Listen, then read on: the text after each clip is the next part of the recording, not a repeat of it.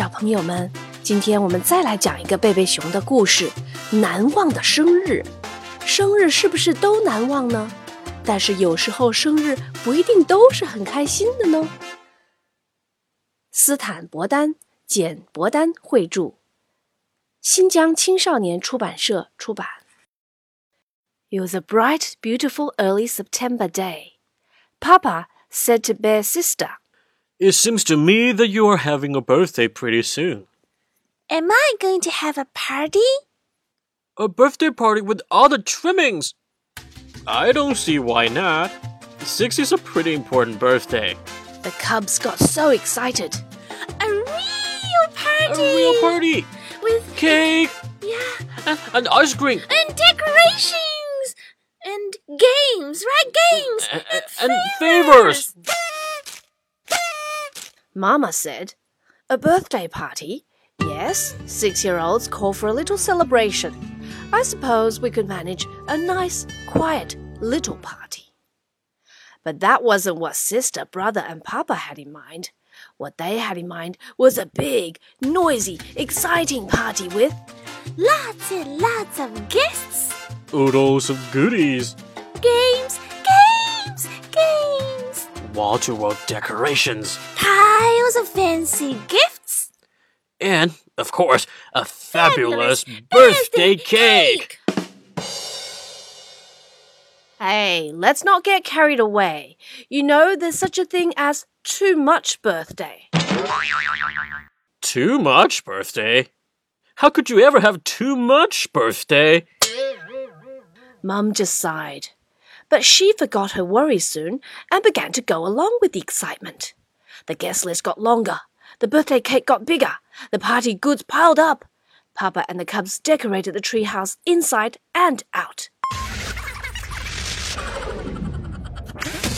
On the big day, Mama gave Sister her present a beautiful frilly blouse. Oh, good. The ponies and the merry-go-round are here. The what? Are here? Uh, did I mention it? I rented ponies and a merry-go-round for the party. The cubs, though, were very excited. What a party! At three o'clock, the guests began to arrive. They piled up their presents and joined the fun. In the first game, which was lots of fun, Sister was the first one out. Oh, no, it's me. They played Spin the Bottle, which was lots of fun too, except the Sister was so shy she wouldn't kiss anybody but brother.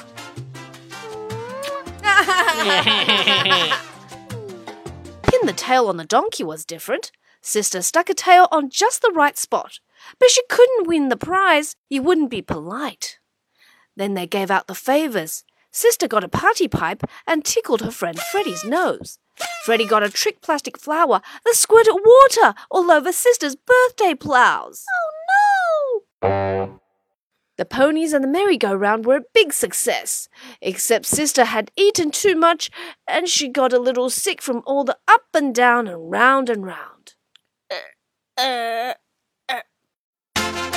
Then it was time to bring out the birthday cake. Sister took a deep breath and blew as hard as she could. Not a single candle went out.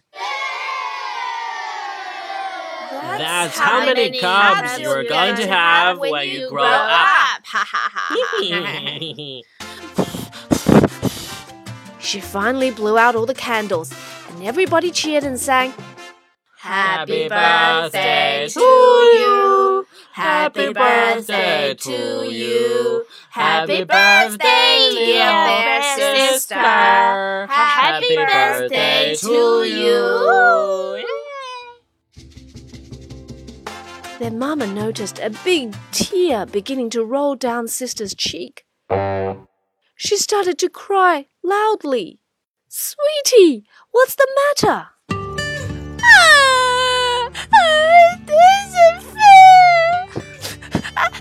was the first one out in going to Jerusalem. I made all like kissing games and I didn't get the donkey game prize.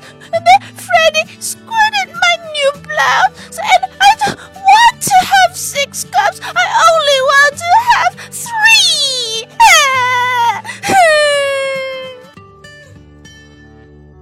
don't you, don't want, you want to, to open your presents? Yeah, yeah after a while, Sister was herself again. Then, after cake and ice cream, her friends wished her happy birthday and left. Sister sighed. Papa, thank you for my birthday party. Yeah, parties are exciting and presents are lovely, but Mama was right. The important thing is that you are going to be six for a whole year, and it's up to you to make the most of it, to learn, to have fun, and to grow in every way. Say, I wonder how much I've grown since my last birthday. Let's find out. Wow, a whole inch and a half! And speaking of growth, here's a school paper you did in kindergarten, and here's one you just did in first grade. And here are two of your paintings, one from last year and one from this year. Sister had come a long way since she was five. And since she was now six, Papa announced she was going to be allowed to stay up later, a whole half hour later. Wow, a whole half hour! But Sister Bear was so tired from too much birthday that she couldn't even stay up until her old bedtime. She was sound asleep when Papa carried her up to bed.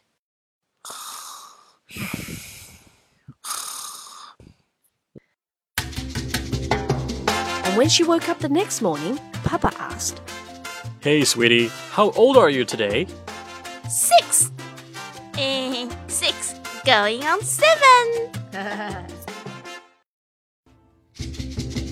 小朋友们，你们喜欢这个故事吗？想看它的绘本吗？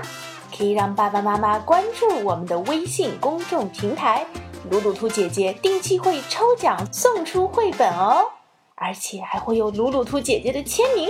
微信公众平台“鲁鲁兔儿童频道”，鲁迅的鲁，兔子的兔哦。